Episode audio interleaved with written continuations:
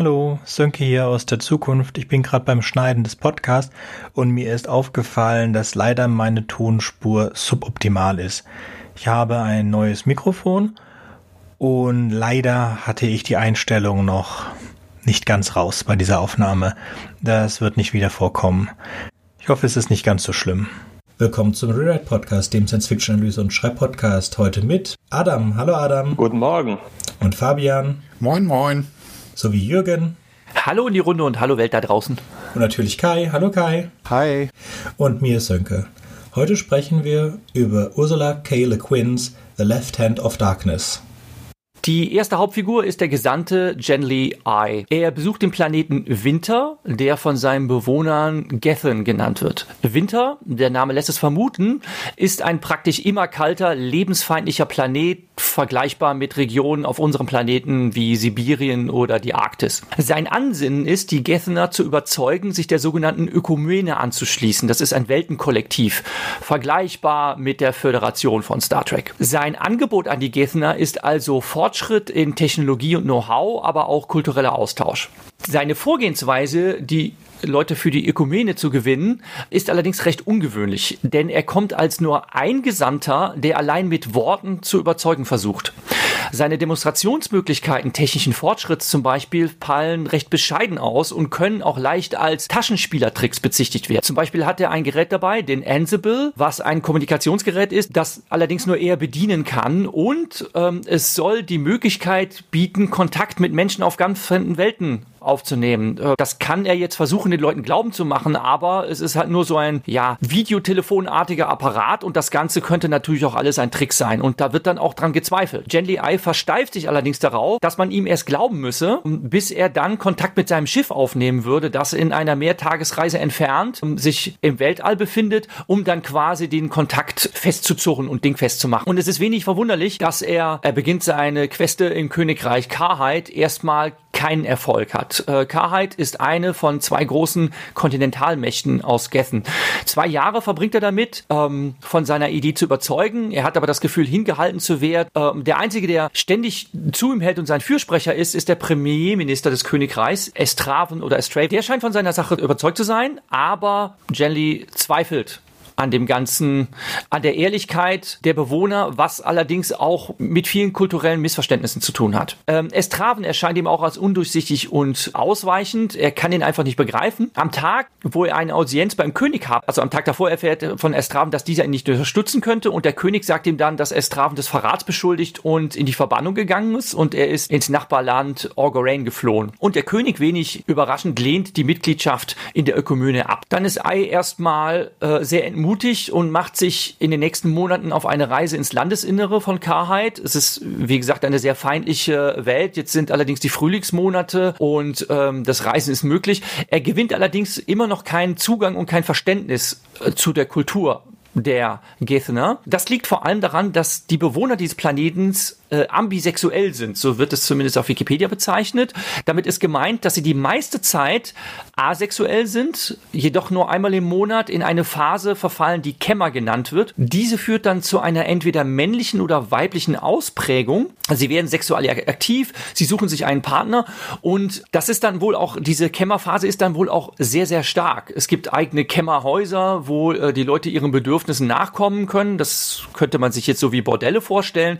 Aber es geht halt um dieses starke Bedürfnis beider Geschlechter, die denn existieren, die sonst für die meiste Zeit des Monats jedoch äh, latent sind. Für Genly Eye sind die nach seiner Wahrnehmung die Planetenbewohner allerdings alle männlich. Er ist selbst auch männlich. Er findet die Umgangsformen und Verhaltensweisen der Planetenbewohner eigentlich durchgehend immer verwirrend und unlogisch. Die Gethener wiederum erfahren, wenn sie ähm, hören, dass er ein dauerhaft männliches Exemplar ist, reagieren sie auch oft irritiert darauf, denn auf Winter gilt sowas als pervers, eingeschlechtlich zu sein. Nach seinem ähm, Trip über Karheit entschließt sich der Gesandte schließlich in den Nachbar in die Nachbarwelt Orgorain zu reisen, um dort nochmal sein Glück von vorne zu versuchen. Und während die Bewohner Karheits ihr Leben äh, nach dem sogenannten Shift-Grithor auslegen, das ist so etwas wie eine Sammlung formaler Verhaltensregeln und Traditionen, womit Jelly Eye halt große Probleme hat, ähm, scheinen die Bewohner Orgorains der Technik und Logik eher zugeordnet zu sein und die Kommunikation dort verläuft vermeintlich direkter. Er hat den Eindruck, ähm, dass sie seinem Vorschlag gegenüber positiv gesinnt sind. Er begegnet dort auch Estraven wieder. Er ist ja äh, in die Verbannung geflohen. Dieser warnt ihn allerdings davor, dass er den Landesfürsten dort nicht trauen soll. Ähm, Ai ähm, glaubt Estraven aber nicht, weil er ihn ja schon von früher kennt oder der ist schon enttäuscht von ihm und ähm, er ist eigentlich der Auffassung, jetzt wieder Erfolg zu haben. Wieder scheitert er jedoch doch daran, dass er nur Versprechungen macht, allerdings praktisch nichts beweisen kann von dem, was er behauptet anzubieten. Und so vordergründig aufgeschlossen die Bewohner Orgorains sich geben, so verschlagen und verlogen sind sie tatsächlich. Denn ohne Nennung eines Gründes oder dass ihm irgendein Gerichtsprozess gemacht wird, wird Ai eines Nachts verhaftet und in ein Arbeitslager im fernen Norden deportiert, um dort voraussichtlich zu sterben, an den harten Umweltbedingungen und vor allem an den Verhörungen unter Wahrheitsdrogen, die er als Mensch der nicht von dieser Welt ist, einfach nicht verträgt. Also mit jeder neuen Drogendosis geht es ihm schlechter und er liegt quasi im Sterben, als er gerettet wird, überraschenderweise von Estraven. Dieser verhilft ihm zur Flucht aus dem Arbeitslager und gemeinsam unternehmen sie dann eine sehr gefährliche, allerdings noch nie zuvor versuchte Reise über das Gobrin-Eisfeld zurück nach Karheit. Diese lange Reise nimmt gut ein Drittel der Romanhandlung ein und äh, durch die gemeinsamen Erfahrungen beginnen die beiden einander zu vertrauen. Also man muss sich das halt wirklich wirklich so vorstellen, wie so eine Arktis-Expedition durchs ewige Eis, durch Schneestürme mit äh, rationiertem Proviant. Wir, sie wissen gar nicht, ob sie diese lange Reise überhaupt überleben. Erstens, ob sie nicht den Gefahren der Umwelt zum Opfer fallen oder ob sie verhungern werden. Und äh, die Nächte verbringen sie dann in Zelten, äh, in einem Zelt. Manchmal sitzen sie da tagelang drin fest, weil der Sturm so stark ist, dass sie nicht weiterreisen können.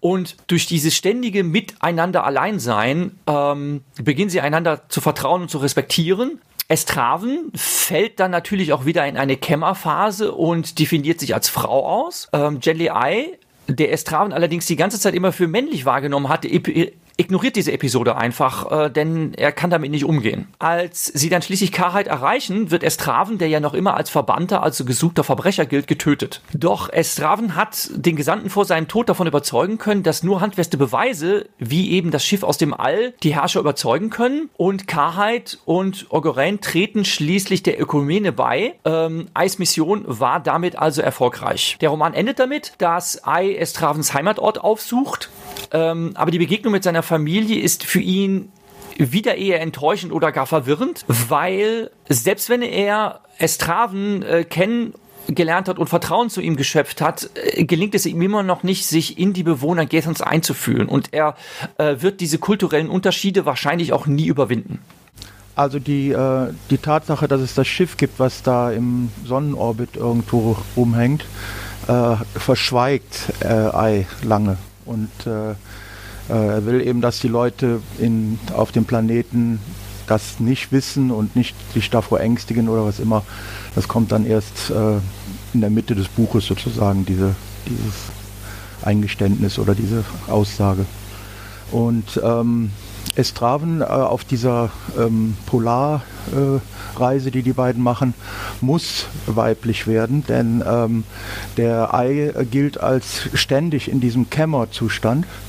Und äh, in so einem Kämmerzustand, wenn zwei äh, Getener zusammen sind sozusagen, die beide im Kämmer sind, dann ähm, komplementiert sich das immer. Also Ei gilt als permanent männlich, also muss Estraven weiblich werden. Korrekt, das macht das auch mit Homosexualität dann schwieriger. Was ich noch sagen wollte ist, ich hatte das nicht so interpretiert. Ich hatte das schon so interpretiert, dass er seine Meinung und sein Verständnis für die Bewohner vom Winter sehr geändert hat, weil auch als dann die ähm, die Dame aus seinem Schiff kommt und so weiter, dann versteht er, er, es gibt ein Zitat später, in dem er sagt, dass er weniger Frauen versteht, als er die Bewohner von Winter versteht, weil mit den Bewohnern von Winter hat er wenigstens zeitweise dasselbe Geschlecht. Und ich hatte das auch das Gefühl, weil die Geschichte endet wirklich mit dem, dass er anfängt äh, zu erzählen, und zwar dem Sohn, glaube ich, von Estraven. Ähm, Und ich hatte dann das Gefühl schon, dass da ein Verständnis dafür, natürlich ist da ein Gap, es sind zwei verschiedene Kulturen von zwei verschiedenen Planeten. Man kann nie eine andere Kultur komplett verstehen. Also ich hatte schon das Gefühl, dass er viel mehr verstanden hat als vorher, dass er also wirklich eine Wandlung und eine person persönliche Entwicklung gemacht hat. Äh, ich finde diesen Hinweis, den du jetzt schon gebracht hast, Estraven in die Kämmerphase fällt und sich weiblich ausprägt, weil Genly Ai schon männlich ist. Das finde ich einen interessanten Hinweis. Das hätte ich nämlich später als Kritik angeführt. Als das erstmals beschrieben wird in dem Roman, fand ich das, muss ich sagen, regelrecht verstörend. Ich habe es ja in der Zusammenfassung kurz beschrieben, so dass die eigentlich die ganze Zeit über asexuell sind, die Bewohner des Planeten Winter, dann verfallen sie in Kämmer und derjenige, der der Erste ist, er kann nicht entscheiden oder Einfluss darauf nehmen, was für ein Geschlecht er hat. Das geschieht zufällig. Also man kann sich sowohl in seinem Leben mehrmals männlich als auch weiblich ausprägen äh, als äh, Gethener. Aber derjenige, der quasi, äh, man könnte sagen, schneller ist, äh, zwingt seinem Gegenüber auf, dann das komplementäre Geschlecht einzunehmen. Und das fand ich ja schon irgendwie krass, ähm, also als Vorstellung. Ne? Ähm, denn ich, ich dachte mir, das ist jetzt also ich habe das äh, als erste Lesung äh, gedacht, dass das hat schon ein bisschen was von Vergewaltigung. Ähm, so im Sinne von, okay, ich bin jetzt der Schn äh, Schnellere und ich übernehme jetzt die dominante Rolle, welches Geschlecht du zu haben hast und ähm, ja, äh, ob, ob du dann von mir genommen wirst, dann ist das halt so. Ne? Das fand ich stark im Tobak. Andererseits ist es so, dass wir uns, wir müssen uns da einfach von unseren Vorstellungen verabschieden, von Geschlechtervorstellungen, weil genau darum geht es, um dieses Gedankenexperiment, dass äh, Männlichkeit und Weiblichkeit, ähm, die sind nicht nur mit Sexualität verbunden, sondern mit auch mit den ganzen gesellschaftlichen Rollen, die drumherum sind. Und das ist ja eigentlich die Basis von diesem Gedankenexperiment. Also es ist ja nicht so, dass sie ähm, dass sozusagen Männer die Dominanten in der Sexualität sind. Also das wird nie so richtig beschrieben, was wie Sexualität gerade vollzogen wird. Wir wissen nur, dass sich die Geschlechtsorgane sozusagen spontan ändern und entwickeln in diesen paar Stunden, wo die beiden zusammen sind. Ähm, aber es ist ja nicht so, dass diejenigen, die die weibliche Rolle einnehmen, es könnte ja, könnte ja sein, dass sie dominant sind, dass einer sozusagen weibliche Geschlechtsorgane entwickelt und den anderen überfällt ähm, im Kämmer. Ähm, der einzige Unterschied, den es dann tatsächlich gibt, wer das Kind austrägt, also schwanger muss man immer noch werden. Und das sind dann diejenigen, die ähm, weibliche Geschlechtsorgane entwickelt haben im Kämmer, aber danach, und das ist ganz, ganz entscheidend, äh, fallen sie nicht in diese Geschlechterrollen zurück, sondern die Kinder werden gemeinschaftlich erzogen. Und diese ganze ähm, Differenzierung der Geschlechter findet in dieser Gesellschaft einfach nicht statt. Äh, das, was äh, zum Beispiel vorhin, vorhin Sönke gesagt hat, dass ähm, er hat mit Esravens Sohn gesprochen, das zeigt uns auch schon, wie sehr wie von unserer Sprache immer noch beeinflusst sind, wenn wir das Buch reden, weil es nicht der Sohn war, sondern sein Kind. Also weder Tochter noch Sohn. Äh, äh, jein, äh, jein.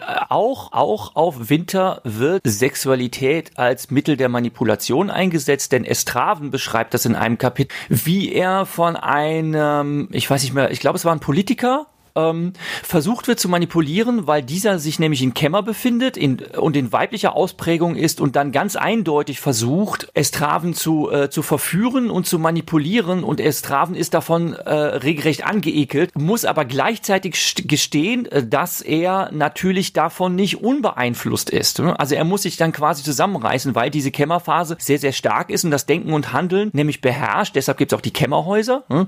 Und ähm, ähm, also Estraven äh, widert das an, dass jemand quasi Sexualität da als Mittel versucht äh, einzusetzen und auch strategisch. Und das kann natürlich auch von der weiblichen Seite ausgehen.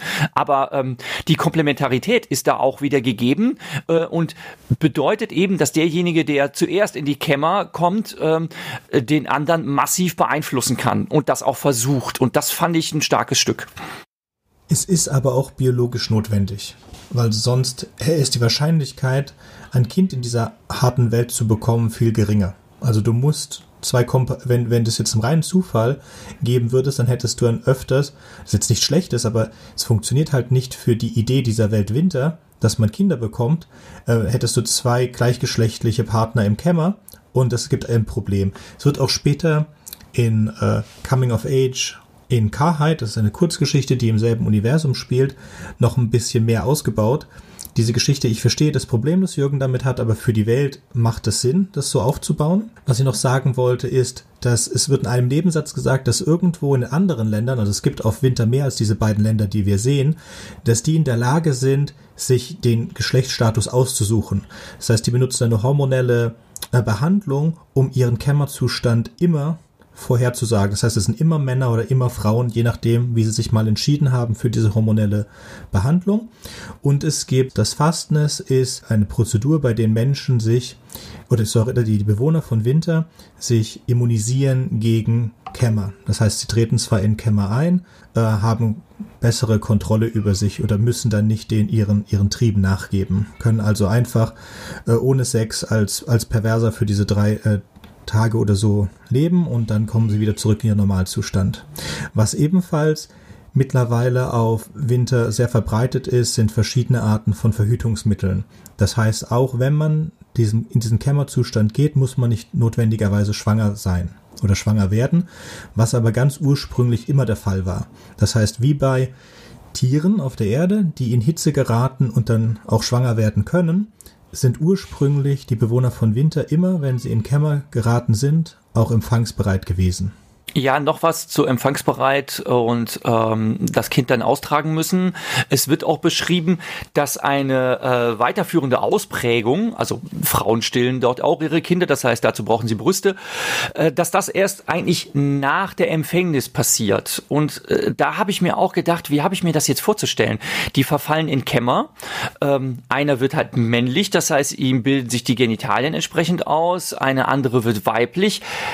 Aber das ist es dann auch. Also ich muss leider, ähm, ich, ich sage es jetzt mal sehr provokativ, ähm, ich muss leider mutmaßen, dass die äh, weiblich ausgeprägten Gethener ähm, schon also immer noch was sehr unfeminin androgynes haben müssen. Denn ähm, wenn man sich jetzt das weibliche Geschlecht, also jetzt einfach so im gesamten Körperbau, in all seinen Varianten äh, und Ausprägungen und Proportionen vorstellt, dann ist das nicht existent so auf äh, Gethen, sondern ähm, es ist halt so, dass sie einfach so ein Gender-Switch in, in der äh, Bauform und Funktionsweise der Genitalien machen und ansonsten bleiben sie in einer ihrer sehr androgynen Form und äh, auch nach heutiger Wahrnehmung ist androgyn eigentlich eher, wie soll ich sagen, männlich mit weiblichen Zügen oder halt äh, Frauen, die sehr harte männliche Züge haben, was eben damit zum Beispiel zusammenhängt, äh, dass sie eben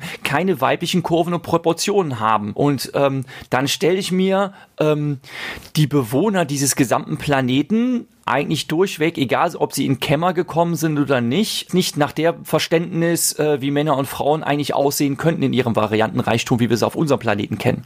Das ist ein sehr, sehr interessanter Punkt und das, äh, ich denke, deswegen ist dieser Roman absolut unverfilmbar, weil das kann man nicht bildlich darstellen. Also wir, wir, das Problem ist, dass wenn man das liest, äh, versucht man sozusagen immer dieses Technische oder ähm, das konkret vorzustellen, wie es mit den Geschlechtsorganen nun läuft und wie sehen diese Menschen aus. Ähm, und äh, dabei ist es unweigerlich, dass wir uns immer noch Männer vorstellen oder Frauen vorstellen und wir können nichts dazwischen vorstellen. Also Androgynität ist natürlich etwas, was es schon immer gab und in den 70er, Anfang der 70er Jahre war es noch präsenter als 1969, als dann David Bowie kam und diese, diese ganze Glamrock-Geschichten. Ähm, wo das Wort Androgynität auch irgendwie noch berühmter wurde. Ähm, aber es ist für uns fast unmöglich, uns die Menschen so vorzustellen, wie die Autorin das uns gerne zwingen würde. Ich glaube auch, dass sie diese ganzen Sachen, diese ganze technische Sachen auch nicht 120-prozentig äh, zu Ende gedacht hat, sondern es ging eher darum, dass wir auf dieses Gedankenexperiment uns einlassen.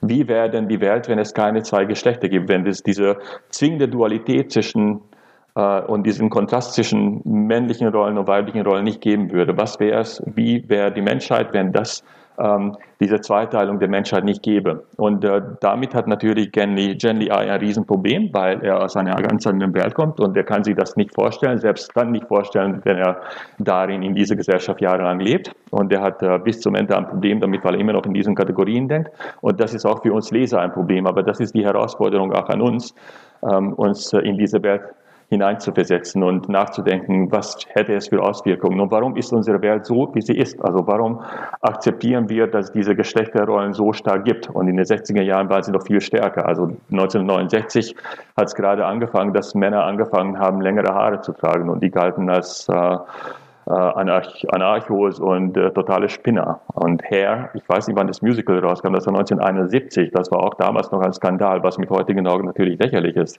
Aber das war das große Ding damals. Ich denke, äh, das, was du, Jürgen, da äh, angesprochen hast, ist auch ein bisschen die Krux von der Art, wie ähm, äh, Le Guin äh, versucht, das Fremde äh, in unseren Kopf zu bringen oder uns damit im Kopf auseinanderzusetzen. Denn ähm, das, was du gesagt hast, stimmt natürlich aus der Sicht des normalen Lesers. Aber ähm, wenn ich jetzt die Kappe eines Geteners aufsetzen würde, dann würde ich wahrscheinlich sagen, oh, das ist ja irgendwie ekelhaft, ne? so riesige Brüste und so. Äh. Also das ist doch pervers. Und das, dass man darüber überhaupt nachdenkt und, und sich das vorstellt, das denke ich, das ist die auch teilweise die große Leistung von diesem Buch. Ja, aber das ist ja dann zum Beispiel die interessante Frage. Ne? Ähm, also, wenn wir jetzt auf das Stichwort Feminismus kommen und auf die Frage kommen der Gleichstellung, bedeutet es dann nicht in einer radikalen Konsequenz eine Gleichmachung und zwar wirklich eine physische Gleichmachung, dass wir ja quasi nur noch aussehen wie Mannequins, wie geschlechtslose Schaufensterpuppen? Ist das nicht gruselig? Also, also ich hatte auf jeden Fall den Eindruck, dass äh, der Ei, der ja auch sowieso ich weiß nicht, ob der etwas größer gewachsen war als normale Menschen. Äh, er erschien mir immer recht, recht. Ja, ja, also er ist überdurchschnittlich groß und er ist dunkelhäutig, aber er würde noch, er würde noch, er würde noch als Gesener durchgehen. Das wird mehrmals erwähnt im Roman. Ja, ja, als aus irgendeiner fernen Berggegend oder sowas. Ähm, aber ich hatte den Eindruck, dass die meisten äh, ähm, Getener, die er trifft, relativ klein sind und auch nicht so ähm, mächtig gebaut, sage ich mal.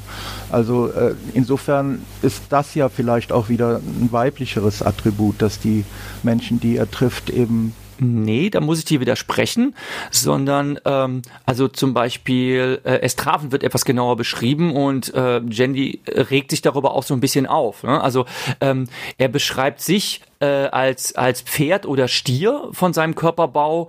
Und ähm, Estraven ist halt eher so klein und chubby, also als würde man irgendwie ein, ein Pferd äh, und ein Schwein oder eine Kuh vor einen Karren spannen, also äh, gemeinsam den Schlitten ziehen. Und ähm, ihn stört das auch so ein bisschen. Und äh, da dachte ich mir auch, ob das jetzt nicht so ein bisschen zynisch ist, aber als einziger Ausweg, wie, dass man sich die Gethner eigentlich alle als so kleine gedrungene chubby äh, Gestalten vorstellen muss, ähm, denn das ist leider halt auch so, dass das ein so ein gewissen, äh, gewisser Weise geschlechtslos macht, ähm, wenn man äh, körperliche Kugelform annimmt.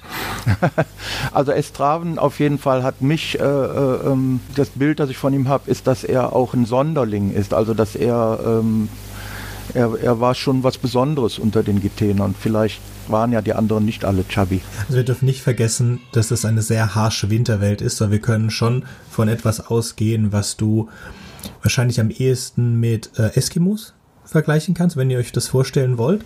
Oder was ich denke, dass sie im Hinterkopf gehabt hat. Ich habe jetzt da kein so großes Problem mit. Also es sind halt ein, eine, eine Art von Homo sapiens, die einen Größenunterschied haben. Ganz generell können wir davon ausgehen, dass sie alle breitere Becken haben, weil sie müssen ja alle in der Lage sein, ähm, äh, ein Kind zu gebären. Ja, und äh, brauchst du halt ein, ein relativ größeres Becken als der durchschnittliche Mann hat. Und dann gibt es ja auch bei Frauen unterschiedliche äh, Größen und kleinere Frauen, größere Frauen und so weiter. Und generell, ja, weil es eine Winterwelt ist und weniger jetzt wegen dieser Geschlechtsänderung, äh, werden sie etwas stabiler von der Form sein. Es wird auch so beschrieben. Und ich sehe das jetzt äh, nicht als, ich habe jetzt weder ein großes Problem damit, Filmung vorzustellen, noch an androgynen Menschen. Und Fabian, fängst du an mit einer kurzen Besprechung zu Ursula K. Guin? Ja, sehr gerne.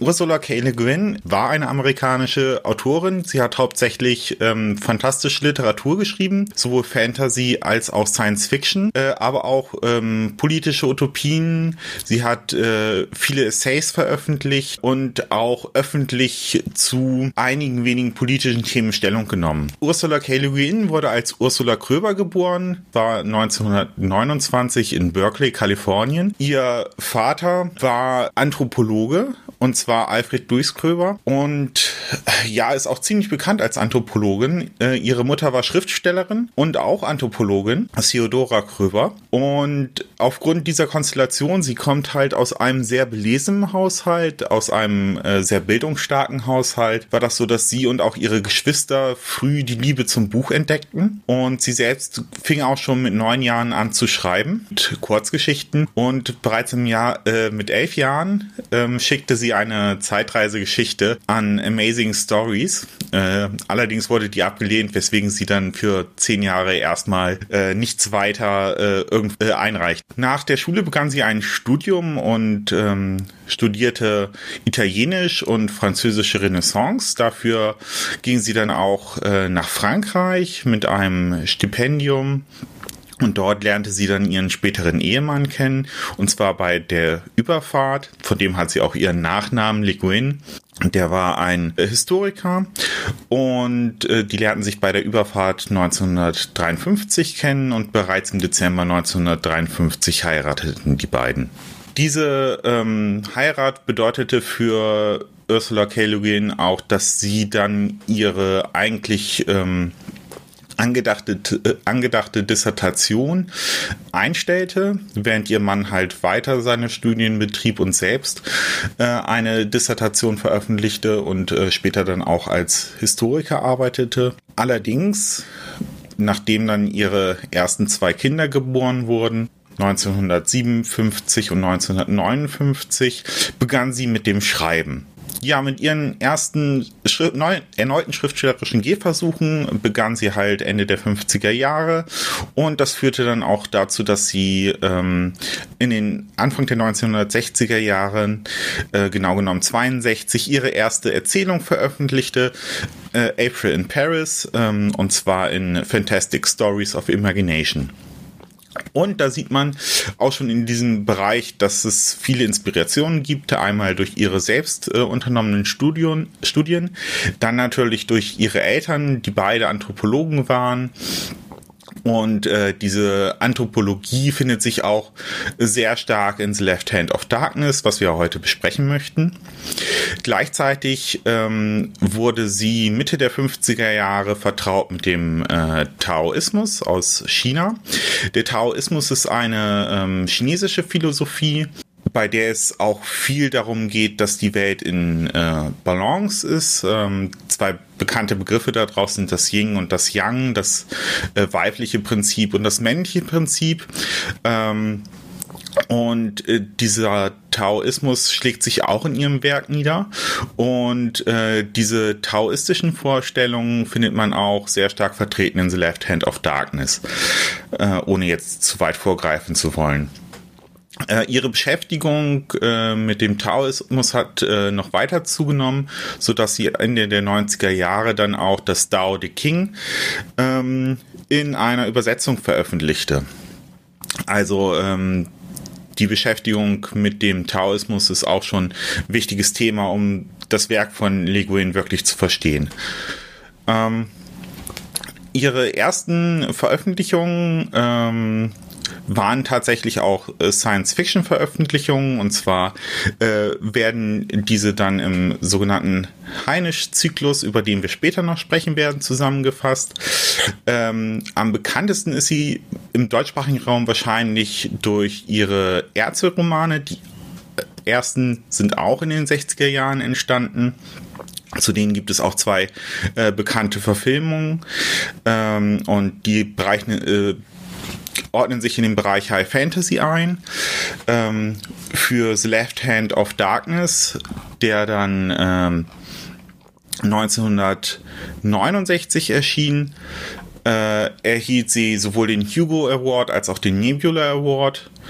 Ähm, was äh, sie im Grunde auf einen Schlag dann auch äh, zu im Grunde einer der anerkanntesten Science-Fiction-Schreiberinnen, ähm, Autorinnen in den USA machte.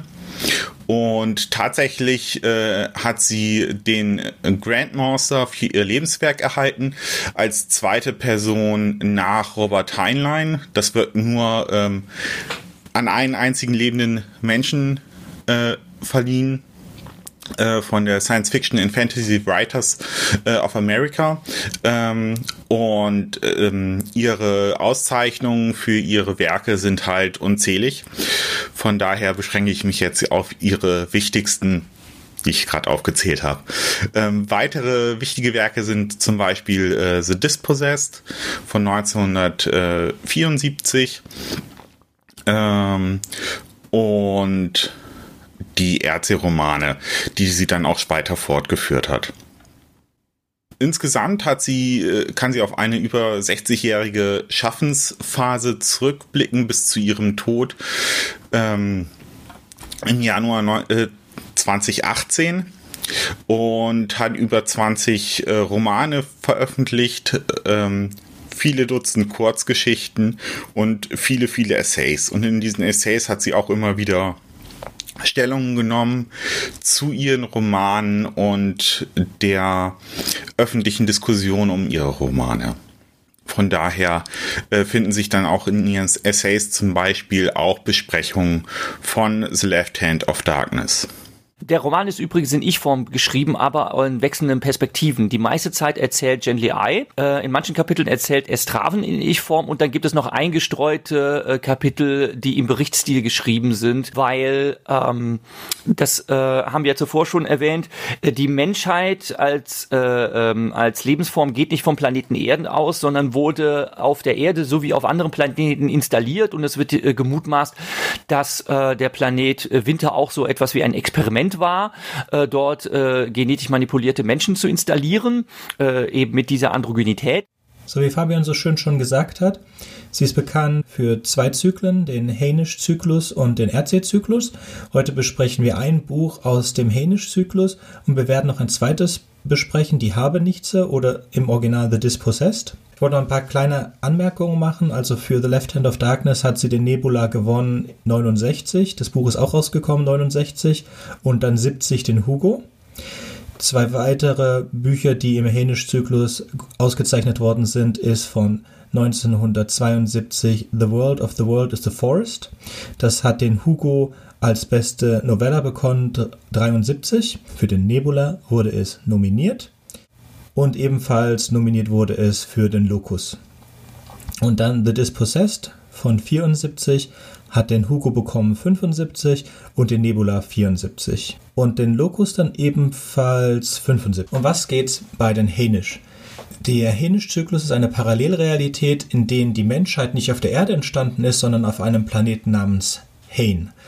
Vor etwa drei Millionen Jahren haben die Hänisch das Universum durchstreift mit fast Lichtgeschwindigkeitsantrieben und auf verschiedenen Planeten, so auch auf der Erde, Kolonien gegründet, haben dann aber irgendwann entweder die Lust verloren oder durch eine Katastrophe nicht mehr die Möglichkeit gehabt, diese Planeten zu erreichen, so dass für ein paar Millionen Jahre keine Verbindung stand zwischen den Kolonien und Hain und diese Planeten sich eigenständig weiterentwickelt haben.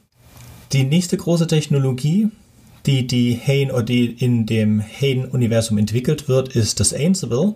Das Ansible ist eine Maschine, die äh, Realtime-Kommunikation äh, ermöglicht. Und zwar wird diese Entwicklung gemacht im Zuge des Buches äh, Die Habenichtse. Und davor war die Erfindung des Ansibles im Zusammenhang mit dem Buch Der Habenichtse führt zur League of All Worlds.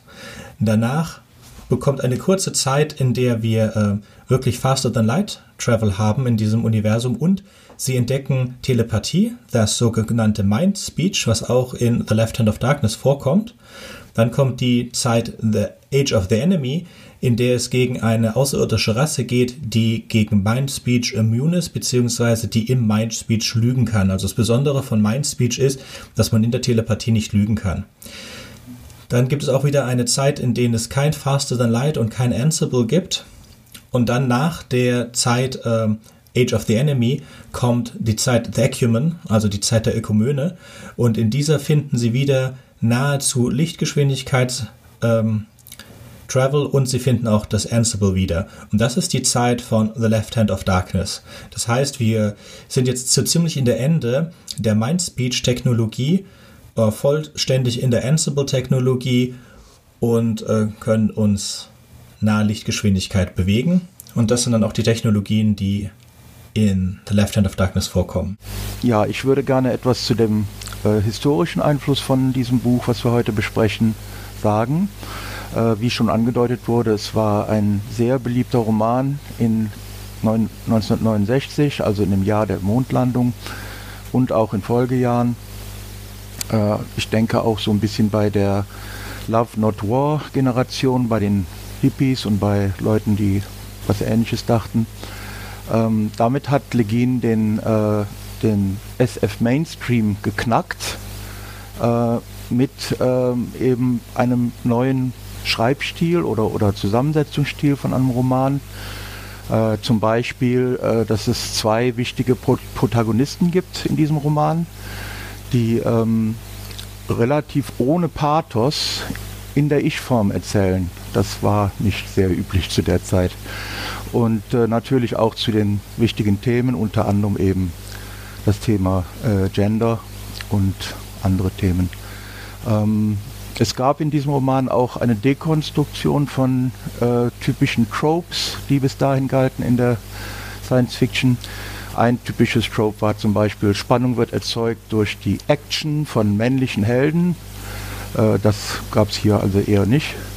Sie war auch die Wegbereitung für äh, abenteuerlosere Science-Fiction-Autoren und Autorinnen, wie zum Beispiel Tiptree, Sturgeon, äh, Lessing und ähm, Politik, es war Politik allegorisch und hat also auch Politik-Allegorien im Allgemeinen damit einen Schub äh, äh, gegeben.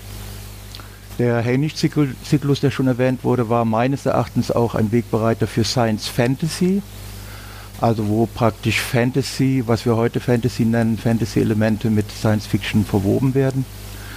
Ähm, es wird in der Schule eingesetzt bis heute ähm, als Roman, den also Schüler lesen und besprechen sollen und hat einen ähnlichen Stellenwert, also ist ähnlich weit verbreitet, zumindest im englischen Sprachraum, zumindest wie 1984.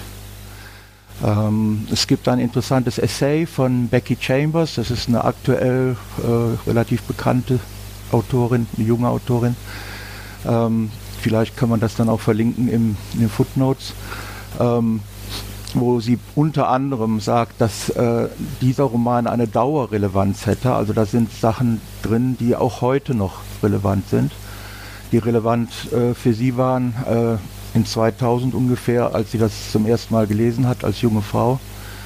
Ähm, ja, dann noch zwei kleine Punkte vielleicht. Ähm, es äh, gab ja damals schon Star Trek, und ähm, äh, in einem Punkt sind die, äh, die Einwohner von diesem Planeten ähnlich den Vulkaniern, die ja durch, durch Spock ziemlich äh, äh, äh beliebt waren aus der Serie, nämlich dass äh, sie praktisch asexuell sind die meiste Zeit, so genauso wie Vulkanier eben auch nur alle sieben Jahre irgendwie ähm, dann dazu kommen, dass sie sexuell fühlen und dass sie damit sozusagen äh, durch diese Asexualität auch befreit sind von äh, den, wie man sagen, von den Zwängen äh, eines äh, ewigen sexuellen äh, Triebes.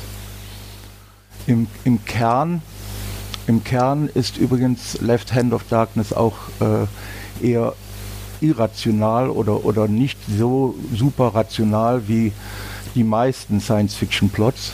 Ähm, das sollte vielleicht auch noch erwähnt werden.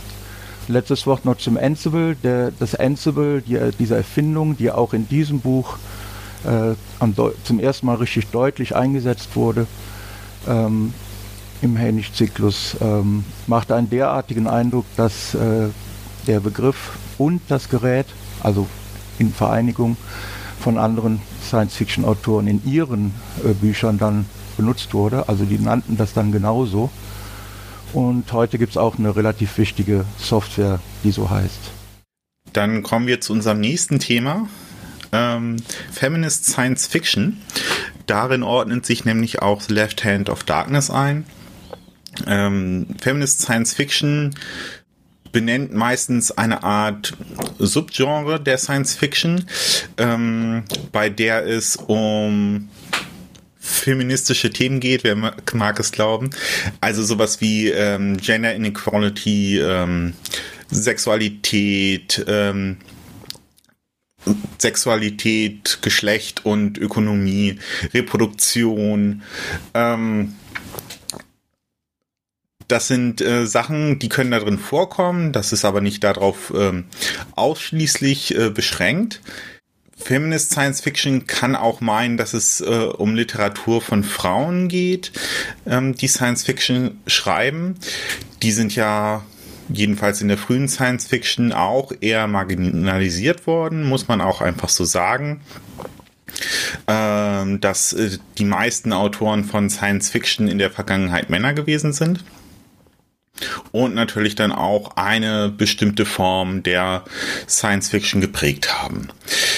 Gleichzeitig ist das allerdings auch so, dass äh, eine der frühesten, frühesten Science-Fiction-Geschichten, ähm, und zwar Frankenstein von Mary Shelley geschrieben wurde. Und Frankenstein gilt mit so als die große Proto-Science-Fiction-Erzählung. Ähm, obgleich Romane, Geschichten im Science-Fiction-Bereich von Frauen äh, heutzutage eher unbekannt sind, haben auch schon zahlreiche Frauen Ende des 19. Jahrhunderts äh, utopische Literatur geschrieben, Science-Fiction, also besser gesagt Proto-Science-Fiction-Literatur. Ähm, viele haben dann auch in den 1920er Jahren, 1930er Jahren angefangen äh, über Science-Fiction-Themen zu schreiben, oft dann allerdings unter ähm, dem Namen von Männern. Ähm, von daher ist das auch eine ganze Zeit lang einfach nicht wahrgenommen worden, dass Frauen Science-Fiction schreiben. Ähm, bei diesen frühen ähm, Science-Fiction-Geschichten von Frauen kann man auch schon sehen, dass da andere Themen zum Teil im Vordergrund stehen als bei männlicher Science Fiction. Ähm, dass halt auch definitiv schon äh, Themen angesprochen werden wie Sexualität, die dann bei Männern eher nicht im Vordergrund stehen. Ähm, und wir haben dann in den äh, 1960er Jahren das Aufkommen des Second Wave Feminism. Also wir haben ein Shift in äh, der Art, wie der Feminismus ähm, gedacht und praktiziert wird. Und man teilt das beim Feminismus in mehrere Wellen ein. Wir haben den äh, First Wave Feminism, also erste Welle Feminismus. Das sind äh, die Suffragettenbewegungen äh, in den 1900er Jahren und äh, dann bis äh, Anfang äh, des 20. Jahrhunderts. Und in den 1960er Jahren entwickelt sich dann halt ein neuer Blick ähm, im Feminismus, wo es dann halt vor allen Dingen auch um äh, die Geschlechterrollen geht, ähm, wo Sexualität mehr in den Blick rückt. Und genau da reinfällt halt ähm, Ursula K. Le Guin's The Left Hand of Darkness. Wir haben in der Science-Fiction-Literatur, der feministischen Science-Fiction-Literatur zu dem Punkt ähm, hauptsächlich Utopien, in denen eine Utopie gezeigt wird, wie eine Gesellschaft aussehen könnte ohne Männer.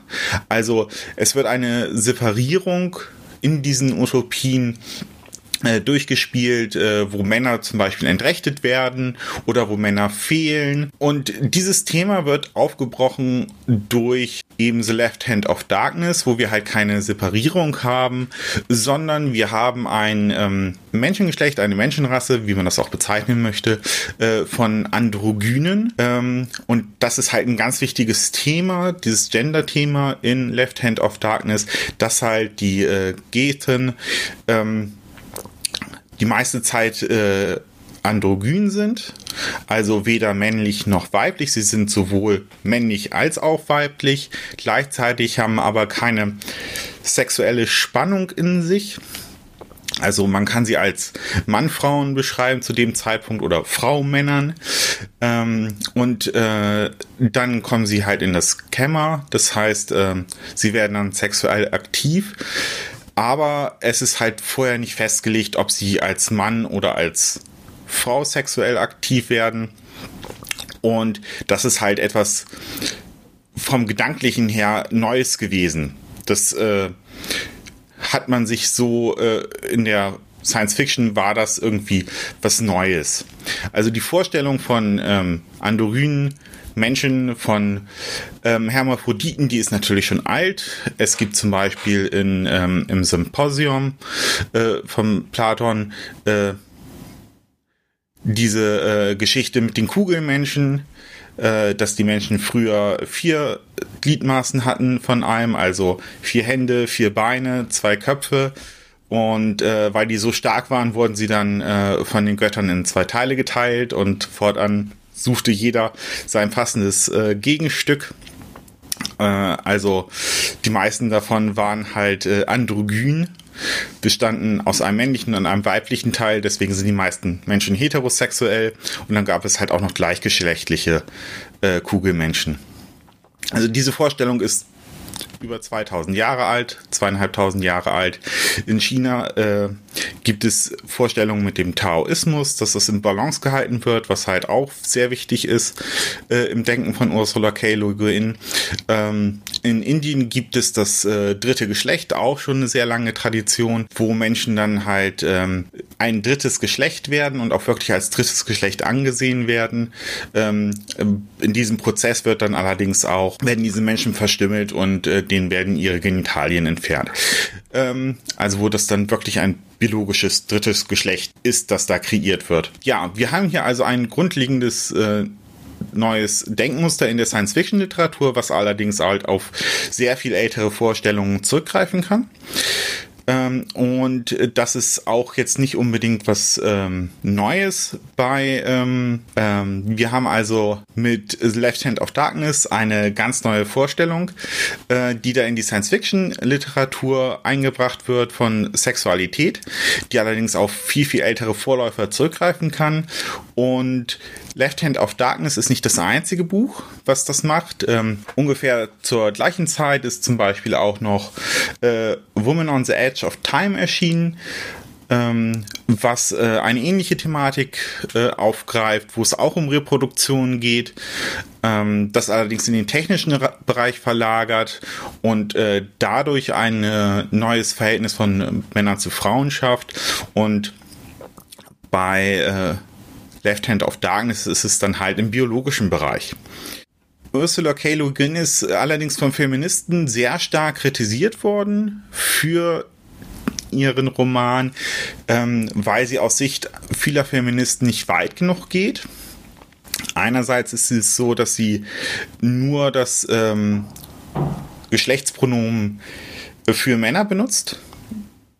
Das heißt, ähm, für Frauen ist es so, dass äh, wenn sie das ähm, die Geschichte lesen, haben sie im Grunde keine als Frau dargestellte Identifikationsfigur, wohingegen Männer mit dem Protagonisten Jenny I einen Mann haben, der ganz klar ein Mann ist, der auch äh, misogyne Vorstellungen vertritt, äh, während ähm, Estraven halt ähm, als äh, äh, Gethen, also als Bewohner von Winter, ein Androgyner ist und damit höchstens eine Art halbe Identifikation bereitstellen kann.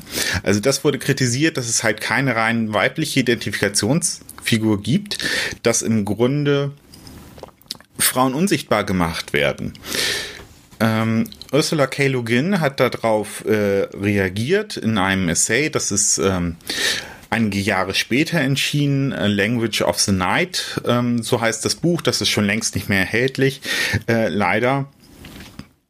Und äh, da nimmt sie dann nochmal Stellung dazu und ähm, versucht das zu verteidigen, warum sie das gemacht hat.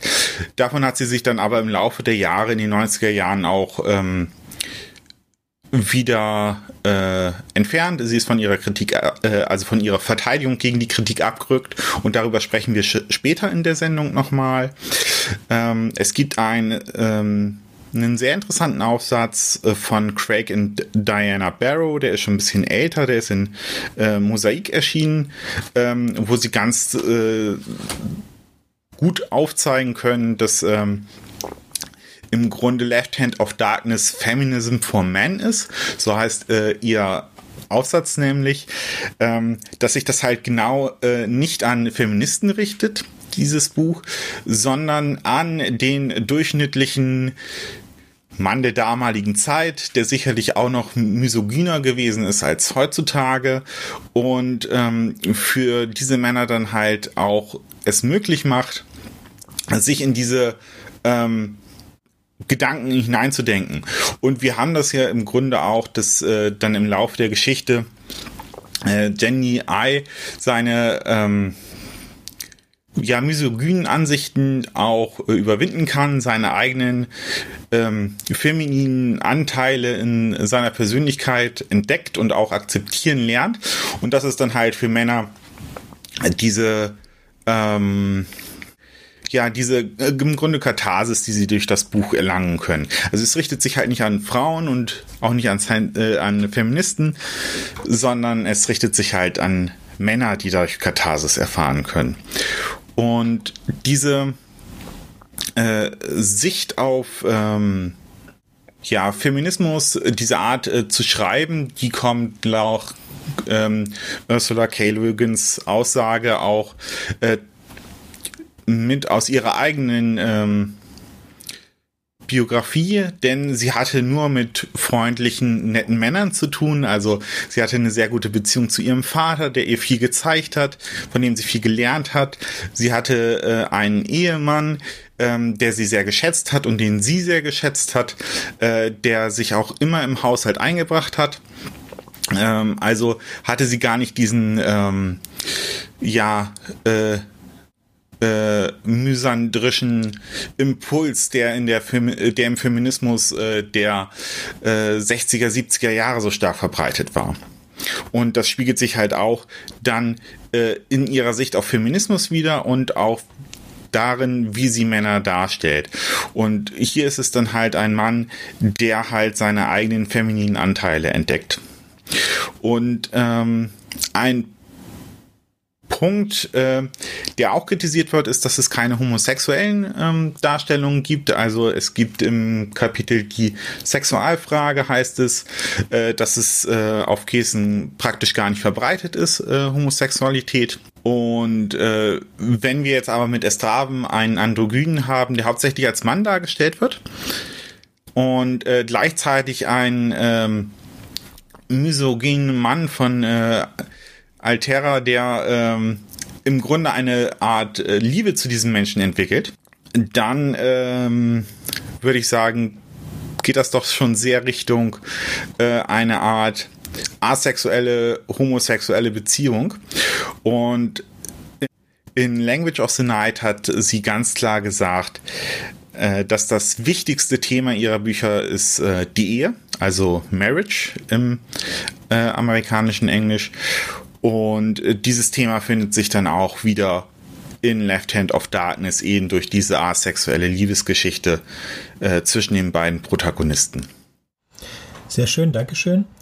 Bevor wir weitergehen, würde ich gerne ein paar Sachen dazu sagen, bevor ich sie nämlich vergesse. Ich glaube, dass es genau die richtige Wahl war, für die damalige Zeit einen männlichen Protagonisten zu haben. Ein weiblicher Protagonist wäre wahrscheinlich für die zumeist männlichen Leser dieser Zeit ein zu starker Kontrast gewesen.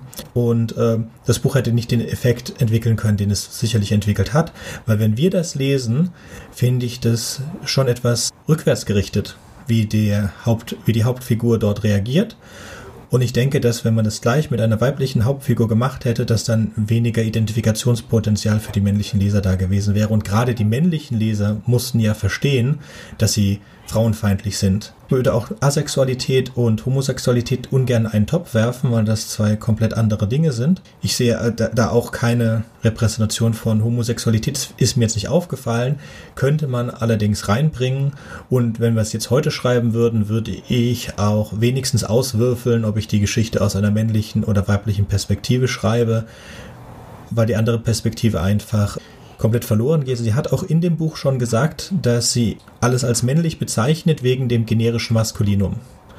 Und da habe ich mir auch gedacht, das ist jetzt eine, eine, eine Wahl, die würde man in 2020 und 2021 nicht mehr treffen. Ja, das ist äh, ganz gut, dass du sagst, ähm, warum sie über Männer schreibt. Sie hat dazu selbst auch mal was gesagt, äh, und zwar, ich zitiere, because I like to write about aliens. Also sie schreibt gerne über das Fremde und für sie war das Fremde halt der Mann. Deswegen hat sie männliche Protagonisten in vielen ihrer Bücher. Und äh, gleichzeitig schreibt sie halt über auch so ähm, für uns total fremde Welten, was für uns ja auch eine Art Sense of Wonder darstellt. Und dazu, dazu, genau, dazu möchte ich auch noch gerne was sagen, was äh, mit diesem männlichen Perspektive oder männliche Identifikationsfigur zu tun hat.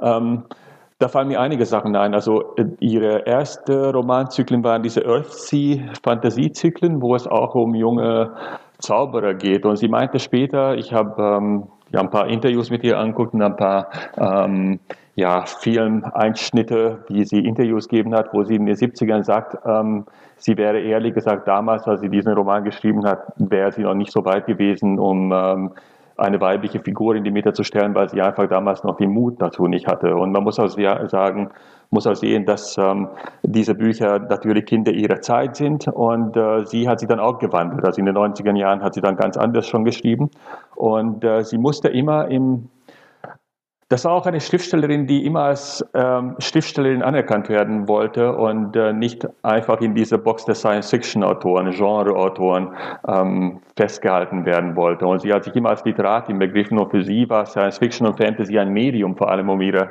Kreativität zu entfalten, aber ihr ging es immer um gesellschaftliche Themen und nicht so sehr ums Technische. Und ähm, da musste sie aber im Kopf behalten, wer liest überhaupt diese Bücher. Sie musste in demselben Jahr, wo sie Left Hand of Darkness geschrieben hat, hat sie eine Kleingeschichte veröffentlicht im Playboy, wo sie aber nur als U.K. Le Guin genannt wurde, äh, damit man nicht sehen konnte, dass von einer Frau geschrieben wurde, weil die, ähm, die Annahme war, dass, die, dass das gar nicht so gut ankommen würde, dass eine Autorin dass eine Frau Science-Fiction-Romane schreibt. Und sie musste immer dieses ähm, Publikum, was damals eher so ähm, stereotyp, eher so technisch nerdige Männer waren, die Science Fiction geschrieben haben, weil einfach, wenn auf dem Buch steht Science Fiction, dann kann man davon ausgehen, wer das kauft. Und damals waren es noch nicht so eben die feministisch angehauchten jungen Frauen, äh, die das gelesen hätten.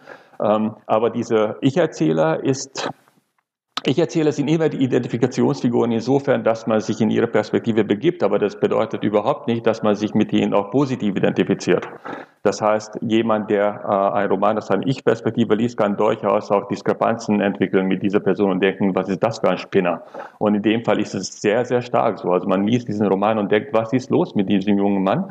Der geht als Botschafter von äh, der Ökumene auf diese Welt, ähm, ist auch sehr gut vorbereitet und interessiert sich für die neue Kultur offen ist für die Welt sozusagen, aber trotzdem sehr große Probleme hat, sich zu verstehen. Und äh, es gibt ein paar Sachen, die er überhaupt nicht ändern mag. Und ähm, ähm, du wirst gleich auf die Zusammenfassung eingehen. Was hier wichtig ist, ist diese Androgynität. Das ist eine Sache, die er nicht versteht und er bleibt immer in diesen Geschlechterstereotypen hängen, was ja nicht praktikabel ist in dieser Welt. Und, und das ist interessant, dass er einerseits offen ist für Bräuche, für Anthropologie, aber trotzdem das äh, Entscheidende nicht versteht und äh, es übertrieben frauenfeindlich in seinem Denken. Und, und ganz oft, wenn er negativen Eigenschaften von Menschen, die er da, denen da begegnet, beschreibt, äh, bringt er das mit weiblichen Eigenschaften in, in, in Verbindung. Und das macht er bestimmt nicht deswegen, weil sie sich weil sie das gut findet oder weil sie auch so denkt. Im Gegenteil.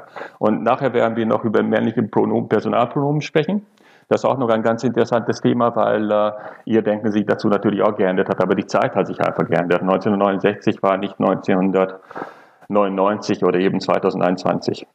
Gut, ähm, also was mir dazu noch einfällt, also was interessant ist, dass äh, feministische Autoren oder Feministen angefangen haben, ihr vorzuwerfen, schon als der Roman erschienen ist, dass er mit dem männlichen Personalpronomen, dass alle Personen mit he angesprochen werden. Und äh, das ist tatsächlich so, dass das finde ich eine sehr, sehr spannende Sache, weil ich aus Ungarn komme und im Ungarischen, und das ist für alle, die indoeuropäische Sprachen Welten aufgewachsen sind, ist es komisch, das vorzustellen. Im Ungarischen gibt es keine äh, Personalpronomen. Das heißt, wir haben nicht er und sie, sondern wir haben nur dritte Person Singular. Für mich war es komisch, als ich zum ersten Mal Englisch bzw. Russisch in der Schule gelernt habe, dass es äh, Geschlechter gibt in der Sprache. Das war für mich komplett merkwürdig. Im Ungarischen kann man Romane schreiben, wo man nicht weiß, ob der Protagonist eine Frau oder ein Mann ist.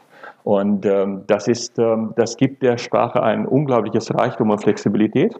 Und ich fand es auch immer, dass man eingeengt wird sozusagen. Und damit kann man im Englischen und im Deutschen nicht so richtig gut umgehen, weil äh, man kann nicht, sich nicht auf ein neues Personalpronomen einigen, beziehungsweise das würde sich beim Lesen immer als ganz komisch entpuppen.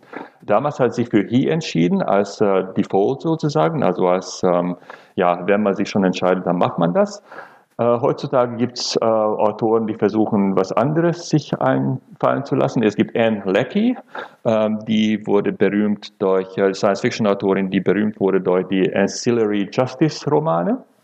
Äh, da geht es auch sehr viel um Anthropologie und um verschiedene Kulturen. Und da werden alle Personen mit sie angesprochen oder mit sie benannt. Also da sind alle She, obwohl es da tatsächlich Geschlechter gibt. Es gibt auch Männer und auch Frauen, aber alle werden mit dem Personalpronomen She äh, beschriftet sozusagen, was auch ganz, ganz interessant ist beim Lesen sozusagen, kann ich auch empfehlen.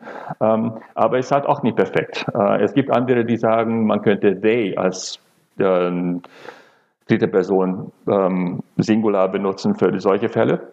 Ist aber auch nicht so richtig schön. Ähm, sie selbst sagte, dass sie am Anfang ein ähm, bisschen beleidigt war, als diese Kritik kam, aber später hat sie eingesehen, ja, vielleicht hatten die Kritiker dann doch recht damit, dass äh, sie es vielleicht sich doch zu einfach gemacht habe mit dem äh, He. Andererseits denke ich, dass, ähm, dass sie nicht unbedingt Sie war eine feministische Autorin in dem Sinne, dass sie auf jeden Fall über Themen schrieb, die die Geschlechterfragen sehr stark beeinflusst haben bzw. aufgenommen haben. Aber ich glaube nicht, dass sie eine war, für sie waren gesellschaftliche Themen immer sehr wichtig, aber sie wollte auch nicht in diese ähm, Ecke unbedingt gedrängt werden. Sie hat nicht für Feministinnen geschrieben, sie hat für alle Menschen geschrieben, aber durchaus wahrscheinlich auch für ein sehr männliches geprägtes Publikum.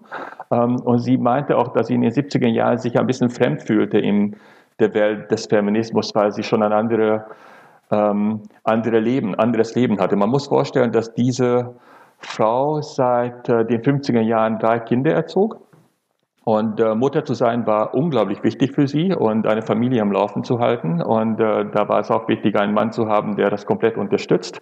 Ich habe ein Interview mit ihr gesehen aus den 80er Jahren, wo sie meint, ähm, das ging dann nur so, tagsüber hat sich um die Kinder gekümmert und erst nachdem alle Kinder im Bett waren, konnte sie sich nachts ähm, dann an den Schreibtisch setzen und schreiben, weil sonst ging es gar nicht. Und äh, alleinerziehen wäre es überhaupt nicht gegangen. Also ein Paar, also zwei Menschen sind in der Lage, drei Fulltime-Jobs zu machen, aber ein Mensch ist allein nicht in der Lage, zwei Fulltime-Jobs zu machen. Das heißt, äh, für jemanden, der Kinder erzieht, ähm, ist es auch sehr wichtig, jemanden zu haben, der das unterstützt. Und sie lebte sozusagen nicht in der Großstadt, nicht in New York, sondern in der Nähe von Portland, Oregon, eher sehr in der Natur und ganz, ganz abseits der Hektik. Das heißt, sie in diese Welt der 70er Jahre, ähm, die teilweise auch militante Züge aufwies, ähm, und äh, das alles aufkam, diese großstädtischen Milieus, da fanden sie sich auch nicht so richtig ähm, drin. Aber dann, das war eine Zeit, wo Autoren, alternative Autoren, auch ähm, People of Color sozusagen angefangen haben, auch als Science-Fiction-Autoren sich zu betätigen. Das heißt, es kam zu ganz anderen Diskursen. Und später hat sie dann in den 90er Jahren schon äh, mit ganz anderen und auch mit noch düsteren Themen sich beschäftigt. Ähm, ein Punkt wollte ich noch ansprechen, was ich ganz interessant finde, ähm, und nämlich diese, weil ich finde, die, die Geschlechterproblematik oder die Geschlechterfrage ist natürlich der Ausgangspunkt dieses Buches, aber es ist so viel reicher als das. Also es geht so viel um äh, ähm, Zugang zu einer fremden Kultur finden. Und das hat mich sehr, sehr äh, erinnert tatsächlich an, äh, wie Europäer oder die Westler sozusagen sich Asien genähert haben oder Asien angesehen haben. Und ähm, äh, über die Geschichte. Das heißt, dass äh, viele sehr fasziniert sind vom Fernosten, aber die Kultur nicht so wirklich verstehen.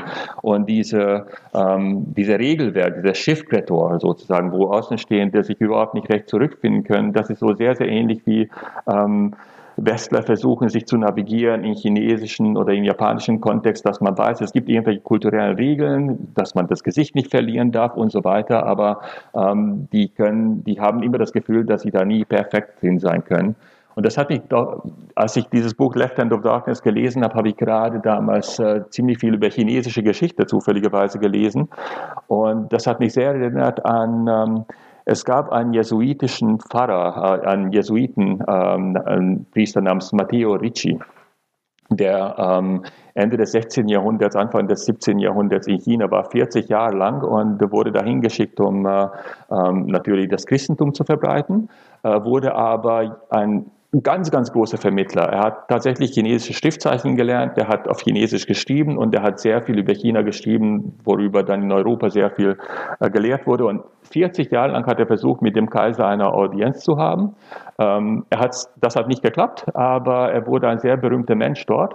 Ähm, der 40 Jahre lang unter Chinesen gelebt hat und sowas wie eine äh, berühmte Persönlichkeit war. Und manchmal wurde er gedisst und war ein Außenseiter und manchmal war er mitten in dieser Hofgesellschaft. Und das hat mich doch sehr an die Rolle von Gen Li erinnert, der gleichzeitig ähm, umworben wird und gleichzeitig nicht dazugehört, aber trotzdem unglaubliche kulturelle Transferleistungen da macht zwischen diesen Welten, die miteinander noch nicht ähm, so direkt kommunizieren können. Und das fand ich ähm, unglaublich spannend, äh, darüber nachzudenken, wie wir überhaupt mit Anderssein umgehen und ähm, dass das äh, sehr viele unserer Kulturen darauf basieren, dass wir andere ablehnen und auch diese Nation auf ähm, in dem moderneren Land ähm, namens Orgorein ähm, ist ein moderneres Land, wo sich eine Nation schon herausbildet, aber die bildet sich heraus, indem sie die anderen ablehnen und dadurch gewinnen sie ihre ähm, Identifikation. Und das äh, finde ich ganz, ganz wichtige Themen in diesem Buch und ähm,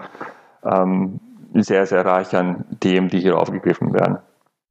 Also im Kapitel To the Eyes, What is the love of one's country? Is it the hate of one's uncountry? Then it's not a good thing. It's simply self-love.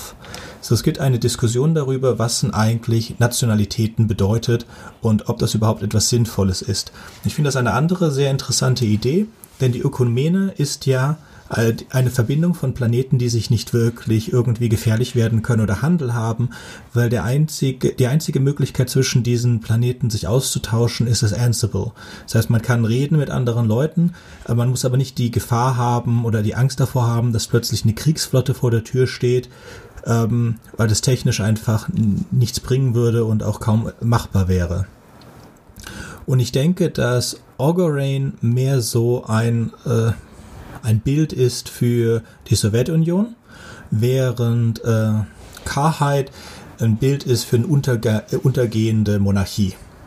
Und für mich hat Orgorain und vor allen Dingen der verrückte König von Orgorain hat mich unglaublich an den Brexit erinnert und auch dieses Kapitel The Mad King, äh, wo er dann einfach nicht mitmachen will bei der Ökumene, weil er sich klein fühlen würde. das ist in Zusammenfassung sein Grund, die Ökumene abzulehnen.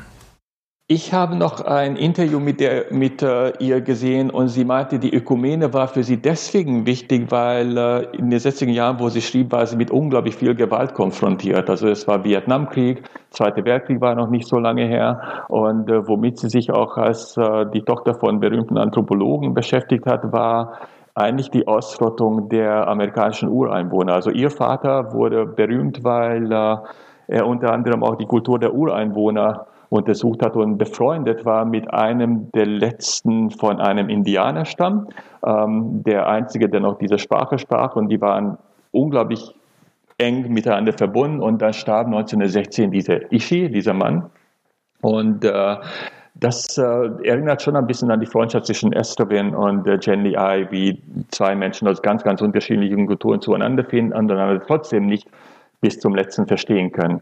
Ähm, und sie meinte auch, dass sie sich, ähm, es, es waren so unglaubliche Gewalterfahrungen und sie wollte eigentlich gar nicht so sehr darüber nachdenken, was den amerikanischen Ureinwohnern passiert hat, weil sie sich dafür schämte.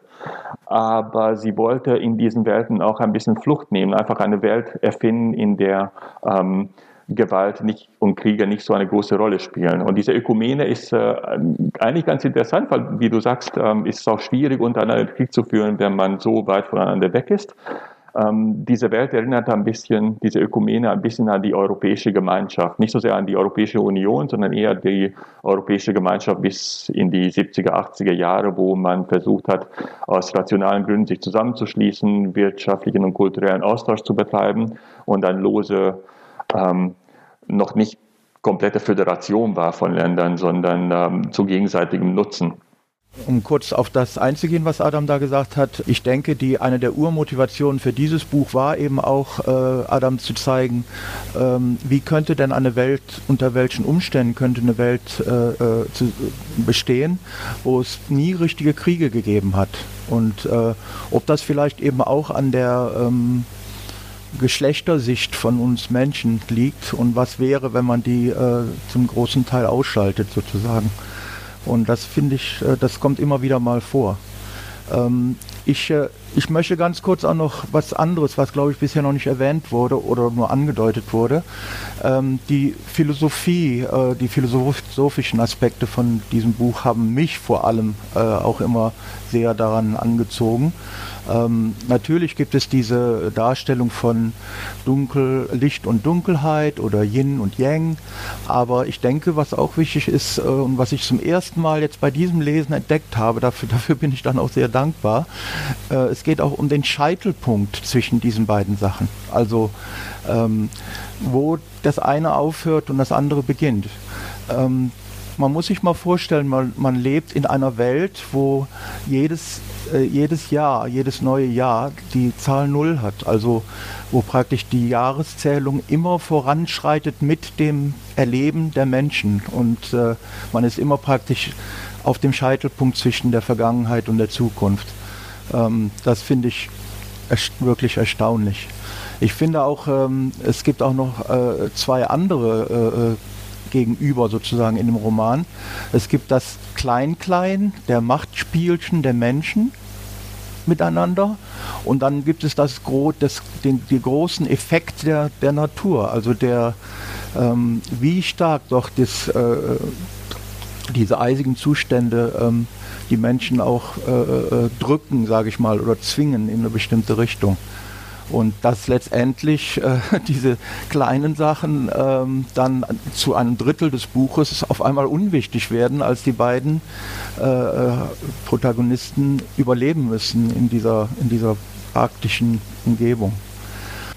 Ich finde auch sehr interessant, das ist jetzt mein letzter Punkt, ähm, es ist äh, sehr interessant, diese Geschichte mit auf Geten gibt es eine Möglichkeit mit diesen, äh, was, was schon mal angesprochen wurde, Fastness und so, äh, dass eine Gruppe von Menschen besonders trainiert und mit einem besonders Ritual, besonderen Ritual Fragen gut gestellte Fragen beantworten können mit absoluter Wahrheit. Also es gibt irgendwie so eine Art Zentrum, ein inneres Zentrum, wo die dann irgendwie hingehen können und zurückkommen können mit äh, einer, einer wahren Antwort. Es ist aber sehr, sehr wichtig, das wird ja mehrfach äh, beschrieben da in dem Buch, dass die Frage auch gut gestellt wird. Also derjenige, der die Frage stellt, muss sich vorher äh, Mühe machen, das richtig zu recherchieren und die so zu stellen, dass es eine klare Antwort auch geben kann. Und das übrigens erinnert mich, da wir ja auch viel über Dune gesprochen haben hier bei Rewrite, erinnert mich an diese Geschichte, wo ähm, die Bene Gesserit äh, so eine Einsicht haben, in wie die Welt funktioniert und so weiter. Und dass da auch einen Ort gibt, einen vielleicht zentralen Ort, wo dann der Quisatz Haderach hingucken kann und woher der unter anderem ja dann auch die ähm, Möglichkeiten kommen, die Zukunft vorauszusagen. Also das fand ich interessant. Das ist das Kapitel The Domestication of Hunch, also das, äh, die Domestizierung der Ahnung. Das ist Kapitel 5. Und da gibt es ein paar schöne Zitate, zum Beispiel, If it were proven that there is no God, there would be no religion. Und am Ende, äh, die Person, mit der, der äh, unsere Hauptfigur da spricht, erklärt ihm, dass es eigentlich nicht darum geht, die richtigen Antworten zu bekommen, sondern mehr, dass man keine gute Idee ist, die Antwort. Einziges Zitat noch. Yes, there's really only one question that can be answered, Genry, and We already know the answer. The only thing that makes life possible is permanent, intolerance, uncertainty. No one knows what comes next. Ein Zitat aus Kapitel 16, weil du es gerade gesagt hast, das Yin und Yang-Symbol wird dort erklärt und dazu gibt es einen kurzen Satz und das ist auch die, ähm, woher der Titel des Romans eigentlich kommt. Light is the left hand of darkness and darkness the right hand of light. Two are one, life and death, lying together like lovers in camera, like hands joined together, like the end and the way. Äh, ich glaube, damals haben sich die Menschen sehr viel mit äh, ähm, auch mit fernöstlichen Kulturen beschäftigt. Sie selbst auch. Interessanterweise war sie nie da. Sie war niemals in Asien in ihrem Leben. Das habe ich gestern Nacht noch äh, ähm, schnell gelesen in dem Nachruf ihres Sohnes. Äh, nachdem sie gestorben ist, hat äh, Theo Le Guin äh, einen Nachruf auf sie geschrieben und äh, er wollte mit ihr 2010, 11 nach China reisen, weil sie nie, niemals da war und sich immer sehr, sehr viel mit fernöstlichen Kulturen beschäftigt hat ohne dabei selbst gesehen zu haben, aber sie wollte nicht fliegen, sie war schon alt und ähm, am Ende sagte sie, dass für sie viel, viel wichtiger war, was sie in ihrer Vorstellung hatte, ähm, als das, das tatsächlich zu sehen und ähm, ist dann tatsächlich niemals da gewesen. Was ich interessant finde, sie hat ein sehr, sehr langes Leben gehabt. Ähm, Seit den 70er Jahren konnten Amerikaner nach China reisen, haben, viele haben es auch gemacht, zum Beispiel Andy Warhol war zum Beispiel da und auch andere, aber sie hat das niemals gemacht. Sie ist eigentlich aus ihrem Portland, Oregon kaum rausgekommen. Was ich interessant finde, ist ein bisschen wie Immanuel Kant in Königsberg, der die Welt beschrieb, ohne jemals die, die Stadt verlassen zu haben. Es ist allerdings auch die Frage, und dass wenn sie nach China gefahren wäre, was ja zu dem Zeitpunkt schon, wenn sie jetzt äh, 2010 gefahren wäre, ähm, wäre das Land schon 60 Jahre kommunistisch gewesen, wie viel davon dann tatsächlich noch äh, übrig gewesen wäre von dem, was sie eigentlich sucht. Das ist dann ja auch wieder ein Neufindungs, zum Teil auch Neuerfindungsprozess, der dann da durchgeht, äh, durch das Land. Das ist schon äh, ganz interessant, was da passiert. Also ich zum Beispiel habe mich ein bisschen mehr mit Konfuzianismus auch beschäftigt und Konfuzianismus kommt ja eigentlich aus äh, China. Wenn man sich aber Konfuzianismus ansehen möchte, wie es als Religion praktiziert wird, dann findet man das nicht mehr in China. Das wird nur noch in Südkorea praktiziert, interessanterweise. Und auch da halt nur noch in einer sehr abgeschwächten Form. Es gibt ein extra Kapitel, das heißt The Question of Sex und wenn man dieses Kapitel durch, in diesem Kapitel wird komprimiert, wie eigentlich das auf äh, KH, nicht sorry, aber von vorne. Es gibt ein extra Kapitel, The Question of Sex, das ist Kapitel 7, in dem wird in einer Berichtsform erklärt, wie die Geschlechter auf Winter funktionieren. Und wenn man das gelesen hat, dann gibt es noch eine Kurzgeschichte, die ist unabhängig von The Left Hand of Darkness. 1995 ähm, veröffentlicht worden, die, die heißt The Coming of Age in Carhide und beschreibt die Reise einer, in diesem Fall weiblich gelesenen Hauptfigur, zu ihrem ersten Mal, äh, ihrem ersten Besuch in einem Kämmerhaus.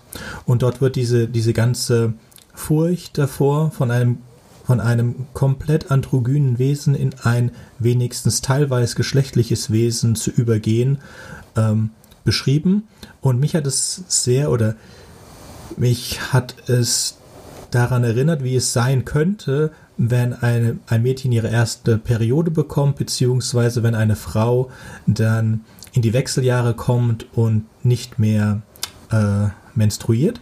Das wird auch in dieser Geschichte beschrieben. Ich habe sie nur kurz überflogen, weil leider hatten wir keine Zeit, ähm, diese Geschichte genauer zu besprechen, aber es könnte sehr interessant sein. Also, wenn euch diese Frage nach, der, nach dem Geschlecht interessiert und ihr deswegen nur, beziehungsweise The Question of Sex und ihr deswegen nur The Left Hand of Darkness lesen wollt, dann reicht es eigentlich Kapitel 7 und The Coming of Age in Karheit zu lesen. Da sind diese beiden Ideen komprimiert drinnen. Ja, sehe ich ganz genauso. Das Kapitel 7 ist das zentrale Kapitel des Romans, ähm, wo es auch wirklich abgehandelt wird mit, mit verschiedenen äh, Gesichtspunkten, was es eben, was da alles mit dranhängt. Ähm, man bedenke, jeder kann alles machen. Das klingt sehr einfach, aber die psychologischen Auswirkungen sind unkalkulierbar. Die Tatsache, dass jedermann zwischen 17 und 35 Jahren in, der, in die Lage geraten kann, ans Kindbett gefesselt zu sein, also äh, eine Mutterschaft zu erleben, äh, hat natürlich entsprechende Folgen. Ne? Man bedenke, ein Kind hat weder zur Mutter noch zum Vater äh, psychosexuelle Beziehungen. Auf Winter gibt es Beziehungs, äh, bezeichnenderweise keine Ödipus-Sage. Äh, man bedenke, es gibt keinen unfreiwilligen Geschlechtsverkehr. Das habe ich ja ähm, zuvor ähm, gesagt, dass ich das so wahrgenommen habe. Ähm, also hier wird es explizit gesagt, man, man bedenke, es gibt keinen unfreiwilligen Geschlechtsverkehr, keine Vergewaltigung. Hm? Ähm, man bedenke, äh, eine Einteilung der Menschheit in stärkere und schwächere Hälfte, in Beschützerinnen und Beschützte, in Beherrschende und Beherrschte, in Eigentümer und Eigentümer, ähm, in aktive und passive existiert nicht. Hm? Ähm, das ist das ist natürlich, wie gesagt, ist, der Roman ist ein Gedankenexperiment, wird auch im Vorwort ähm, des Romans ausdrücklich gesagt. Äh, das ist tatsächlich etwas, was schwer vorstellbar, ja gar unvorstellbar ist. Es gibt ganz wenige äh, Gemeinden äh, auf der Welt, äh, die zum Beispiel das äh, Patriarchat, was eigentlich so der Standard ist, ähm, bei allen Gesellschaften auf den Kopf stellt. Es gibt eine chinesische Gemeinde, wo es ein Matriarchat gibt mit einer Wanderehe. Habe ich mal einen sehr interessanten Artikel drüber gelesen. Ähm, also Wanderehe bedeutet, äh, die Frauen nehmen sich äh, phasenweise irgendwelche Partner und äh, wenn sie kein Interesse mehr an denen haben, dann schmeißen sie halt wieder raus. Also die leben halt nur abschnittsweise in gemeinsamen Haushalt und ähm, wenn es zu einer Schwangerschaft kommt, ähm, dann wird die Aufzucht der Kinder von den Männern übernommen. Also alle in der, dieser Gemeinde sind einfach die Onkels. Es ist gegenstandslos, wer der tatsächliche Erzeuger des Kindes ist. Und ähm, die Frauen haben einfach das Sagen in der Gemeinde. Und das war einfach sehr faszinierend zu äh, lesen, wie so eine Gesellschaft so völlig anders funktionieren kann, als es das, was auf der gesamten Welt eigentlich so tradiert wäre. Ähm, allein sowas sich vorzustellen, ist schon sehr ungewöhnlich, aber äh, Left Hand of Darkness geht halt so weit, dass es ähm, ja, dass es eigentlich kaum nicht kaum noch denkbar ist, wie das überhaupt sein soll. Wir sollten vielleicht noch festhalten, dass Ursula K. Le Guin mit diesem ähm, Roman auch die Science Fiction sehr stark geprägt hat, dadurch, dass es halt ein äh, sehr literarischer Science-Fiction-Roman ist, der oft auch zur Soft Science-Fiction gerechnet wird, also im Gegensatz zur Hard Science-Fiction mit äh, sehr starker Betonung auf technische Entwicklungen haben wir halt eher eine sehr starke Betonung ähm, gesellschaftlicher Entwicklung, gesellschaftlicher Gedankenexperimente. Äh, und dass das halt eine sehr starke Rolle auch darin spielt, wie daraufhin Science Fiction rezipiert wird. Ich glaube, das haben wir so noch nicht zum Ausdruck gebracht. Und worüber wir auch noch nicht gesprochen haben, ist, dass ähm, dieser Roman auch sehr gut konstruiert ist in seiner ganz eigenen Andersartigkeit von Romanen, wie man sie normalerweise liest. Also, was ich auch ganz interessant fand, ähm, was mir auch zuerst nicht aufgefallen wird, im er, äh, ist im ersten Kapitel haben wir die Beschreibung äh, einer äh, eines Rituals, das der König von Karheit ein ähm, Torbogen vollendet und dieser Torbogen wird mit blutgetränktem Mörtel an einem Platz an seinem Platz gehalten. Äh, das sagt dann auch Straven zu Jenny I, dass äh, früher Menschenblut benutzt wurde, jetzt aber Tierblut. Und äh, am Ende der, äh, des Romans dann nochmal eine ähm, äh, Vollendung von etwas, nämlich der Roman endet damit, dass Estraven getötet wird. Äh, also sein Blut vergossen wird und äh, das dient dann aber als äh, mit als Katalysator dafür, dass halt äh, sich Gesen der Ökumene anschließen kann. Also wir haben da trotz allem, was sehr fremd für uns ist, eine äh, unglaublich äh, gut und durchdacht konstruierte Geschichte vor uns. Da möchte ich ein ganz klein wenig widersprechen. Im Großen und Ganzen ja. Also wir haben diesen Zirkelschluss, der ist relativ klassisch und wenn wir bedenken, dass das in einer Zeit geschehen ist, in der man das sehr wahrscheinlich ohne Computer hat machen müssen, ist das aufwendig. Aber es gibt auch Füllkapitel. Es gibt vor allen Dingen gegen Ende sieht man, dass sie nicht an die Wörter herankommt, die sie für einen Roman braucht. Das wäre es eine Novellette gewesen. Und dann gibt es wenigstens ein Füllkapitel, das reingeschrieben wurde. Ansonsten mag ich es sehr gerne. Um jetzt auch nochmal ähm, ein bisschen etwas gegen die, die gute Konstruktion zu sagen, The Question of Sex, das ganze Kapitel hätte man in das Buch einfließen lassen können und äh, The, the Domestication of the Hunch hätte man nicht gebraucht. Ja, das ist kein, nichts, das irgendetwas in dem, in dem Buch zu tun hat. Ansonsten ist die Konstruktion sehr schön. Wir haben die, dieses Herumwandern am Anfang, dann die Gefahr durch das Eingesperrtsein und dann die Reise durch das Eis und das sehr schön, den sehr schönen Höhepunkt mit dem Ende. Vielleicht an dieser Stelle tatsächlich, dass ähm, ähm, für Sie war das in Ihrem ganzen schriftstellerischen Leben war es sehr wichtig für Sie, aus diesen engen Grenzen des Genres Science Fiction rauszukommen. Also sie hat sich tatsächlich als äh, Autorin mit literarischem Anspruch verstanden und äh, für sie war es immer schlimm, dass sie dann in diesen ähm, ja, in diese Schublade gesteckt wurde. Und erst gegen Ende ihres Lebens, ab, ab der Jahrtausendwende, hat sie angefangen, dann, äh, dann auch Anerkennung zu erfahren, jenseits äh, des Nebula und Hugo Awards, dass sie dann tatsächlich da rezipiert wurde. Ich äh, habe ein, gestern noch äh, beim Joggen ein Gespräch äh, mit ihr gehört, 2015 aufgenommen wurde, denke ich. Da hat Margaret Atwood ein Buch geschrieben, ein Essay über ihre Art, Literatur zu verstehen und zu schreiben, wo Margaret Atwood anscheinend relativ abfällig über Science Fiction geschrieben hat, was ja ganz interessant ist, weil Margaret Atwood wird sozusagen als literarische Tochter von Ursula K. Le Guin angesehen. Aber für Margaret Atwood war das immer ähm, sie wollte immer vermeiden, in die Science-Fiction-Kultur gesteckt zu werden. Und Ursula K. Le Guin sagte in diesem Interview, was ich ganz, ganz interessant wäre, wahrscheinlich ist Margaret stehen geblieben bei der Definition von Science-Fiction in den 50er Jahren. Also sie hat wahrscheinlich Science-Fiction der 70er, 80er, 90er und heutige Science-Fiction überhaupt nicht gelesen. Und sie schreibt darüber, ohne sie zu kennen. Ähm, einfach weil sie von äh, dieser Schublade wegkommen will. Und sie musste so viele Bücher rezitieren, wo es auch Themen aus dem Science-Fiction-Bereich gab, wo sich aber die Autoren und die Feuilletonisten dagegen gewehrt haben, das Wort Science-Fiction auch nur zu erwähnen, weil man das Buch dann nicht verkaufen könnte und äh, dass man an bestimmte Preise dann literarische Preise nicht herankommt.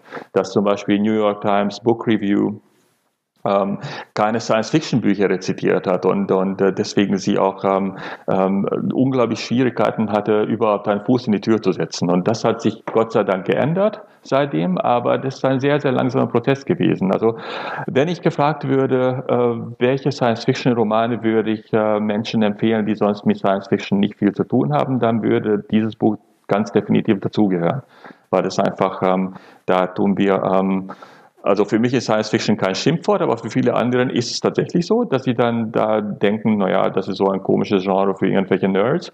Und das, wie wir es wissen, sonst würden wir nicht diesen Podcast machen, ist es überhaupt nicht der Fall, aber das ist tatsächlich ein Buch, das äh, die Grenzen des Genres auf jeden Fall sprengt. Das ist auf jeden Fall Literatur, genauso wie John Updike oder Gabriel Garcia Marquez, der ja auch nicht weniger ähm, unrealistische Bücher schrieb, wenn man den magischen Realismus vor Augen führt, der auch in der ganz äh, der gleichen Zeit geschrieben wurde. Das war doch ein sehr schöner Abschluss. Beim nächsten Mal sprechen wir hier über The Expanse.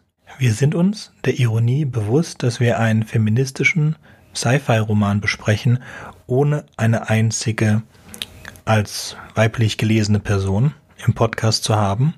Wir werden dieses Jahr noch eine Episode haben, in der es um feministische Science Fiction geht. Dort besprechen wir drei verschiedene Romane und zu dieser Episode hat uns auch schon eine Dame zugesagt. Wenn ihr bei uns mitmachen wollt, egal welchen Geschlechts ihr seid, wir freuen uns auf eure Nachrichten.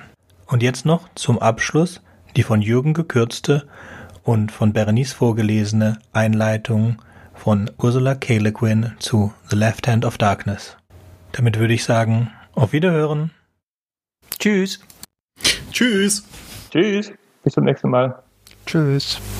Science fiction is often described and even defined as extrapolate. If this goes on, this is what will happen. A prediction is made. Strictly extrapolative works of science fiction generally arrive somewhere between the gradual extinction of human liberty and the total extinction of terrestrial life. This may explain why many people who do not read science fiction, but when questioned, admit they do not read it because it's so depressing. Fortunately, though extrapolation is an element in science fiction, it isn't the name of the game by any means. This book is not extrapolative. If you like, you can read it as a thought experiment. Let's say, say Mary Shelley, that a young doctor creates a human being in his laboratory. Let's say, say Philip K. Dick, that the Allies lost the Second World War. Let's say this or that is such and so, and see what happens.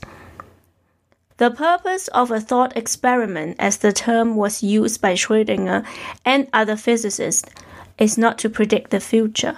Prediction is the business of prophets, clairvoyants, and futurologists. It is not the business of novelists. A novelist's business is lying. Fiction writers, at least in their braver moments, do desire the truth, to know it, speak it, serve it. But they go about it in a peculiar and devious way, which consists in inventing persons, places, and events which never did and never will exist or occur. They may use all kinds of facts to support their tissue of lies. They may describe the process of cloning, which really takes place in laboratories, or the deterioration of a personality, which is described in real textbooks of psychology and so on. This makes the reader forget that he is reading a pure invention, a history that never took place anywhere but in the author's mind. In fact, while we read a novel, we believe in the existence of people who aren't there. We hear their voices. This book is not about the future. Yes, indeed, the people in it are androgynous, but that doesn't mean that I'm predicting that in a millennium or so we will all be androgynous. I merely observe peculiar, devious, and thought experimental manner proper to science fiction that if you look at us at a certain odd times of day, we already are. This book is not about the future. In reading a novel, any novel, we have to know perfectly well that the whole thing is nonsense, and then while reading, believe every word of it. Finally, when we are done with it, we may find, if it's a good novel, that we are a bit different from what we were before we read it, that we have been changed a little, as if by having met a new face, crossed a street we never crossed before. But it's very hard to say just what we learn, how we were changed. Ursula K. Le Guin